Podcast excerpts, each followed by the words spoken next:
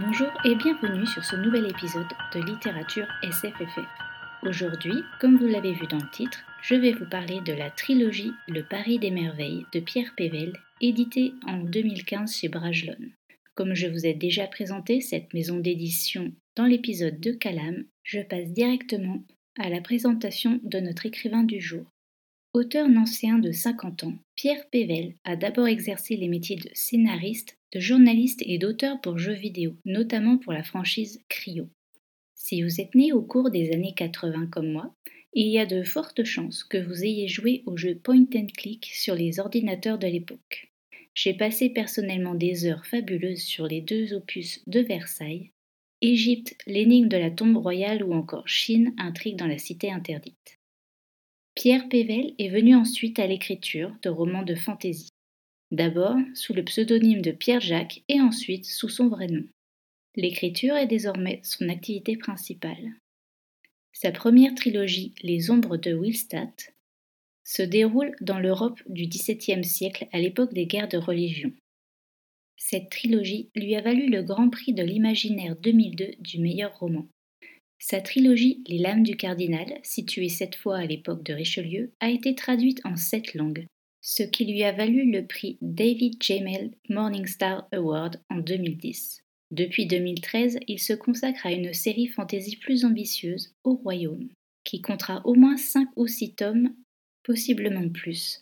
L'auteur a laissé entendre sur ses réseaux sociaux qu'il écrirait dans le monde de Au Royaume autant qu'il en aurait envie. Une trilogie dérivée dans ce monde est déjà sortie, Au Royaume les Sept Cités. Aujourd'hui, je vais vous faire découvrir sa trilogie du Paris des Merveilles.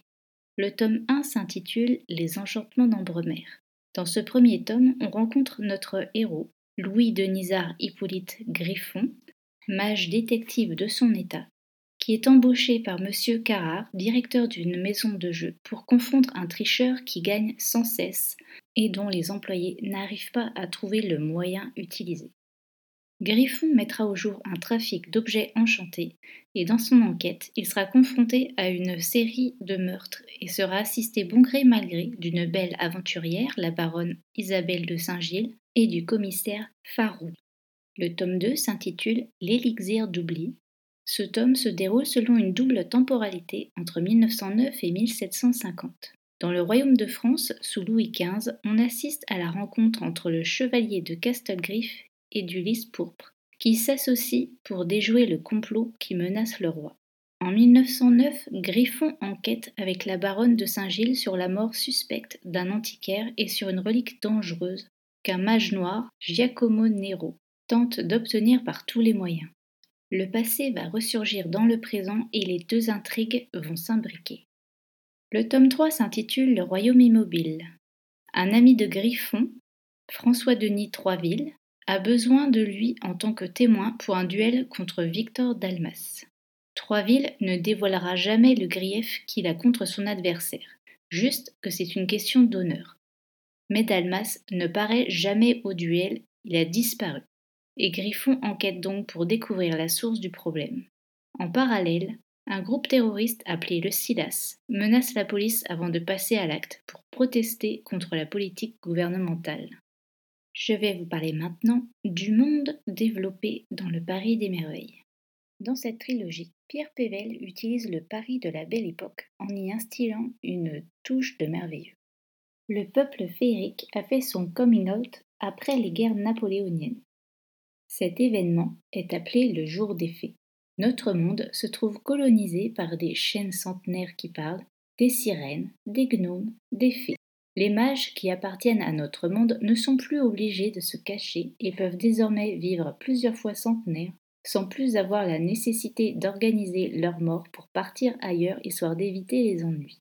Il y a également des dragons qui prennent une enveloppe humaine, seuls leurs yeux les trahissent. La tour Eiffel existe bel et bien, mais elle a été construite par des gnomes dans un bois d'outre-monde qui est luminescent quand il fait nuit et produit une douce musique à la pleine lune. Mes créatures préférées sont les Shaili. Ils peuvent parler, ce sont des savants et pour apprendre des choses, ils n'ont qu'à se coucher sur un livre ou n'importe quel écrit et dormir. Ils absorbent le savoir de cette façon. on sent que ces créatures viennent d'un bibliophile amoureux des félins. Un chat qui parle, j'en rêve, et lire en dormant, quoi de mieux pour maîtriser enfin nos piles à lire? La boule de poil qui a élu domicile chez Griffon s'appelle Azincourt. Son caractère snobinard avec un accent british colle parfaitement au comportement de nos petits compagnons à quatre pattes. Dans ce monde, il existe trois types de magie. La magie instinctive est celle des animaux et fonctionne sans y penser, en général pour échapper à un prédateur. La magie innée est celle qui permet de faire quelques tours. Sa pratique permet une meilleure maîtrise et de l'augmenter. La haute magie est celle des sortilèges. Celle-ci s'apprend avec un mentor. Les mages sont divisés en cercles. Griffon fait partie du cercle Sion, qui, d'un point de vue politique, est plutôt de gauche car prône la liberté des individus. Le deuxième clan que l'on verra le plus est son concurrent le cercle Incarnat, qui a été créé par la reine des fées Méliane. Seront évoqués également les cercles or et blanc, mais ils n'auront pas de place centrale dans le récit. Les mages renégats sont appelés mages noirs, et comme leur nom l'indique, ils ne font pas dans le bien commun. Pour autant, je n'irai pas jusqu'à parler d'histoire manichéenne. Nos héros ne sont pas forcément toujours tout blancs et obéissants. Je pense surtout à notre baronne de Saint-Gilles. En toile de fond de cette trilogie, on en apprend plus au fur et à mesure sur la situation politique à Ambremer avec la guerre ancestrale entre fées et dragons qui se poursuit de manière larvée à la belle époque. Ambremer est la capitale de l'outre-monde, d'où viennent les créatures féeriques. Méliane est la reine. Son pouvoir et son trône lui viennent de sa mère, la reine Titania. Sa sœur Lysandre tente par tous les moyens de s'emparer d'une couronne dont elle s'estime spoliée. Il existe aussi le royaume d'Oniri, où vivent les rêves et les cauchemars. Sépulcra, un monde reculé et sombre où il ne fait pas bon y traîner, et le royaume immobile, car le temps y est extrêmement lent, attire des mages las de leur vie trop longue, vont se ressourcer, mais une rumeur dise qu'ils n'en reviennent jamais.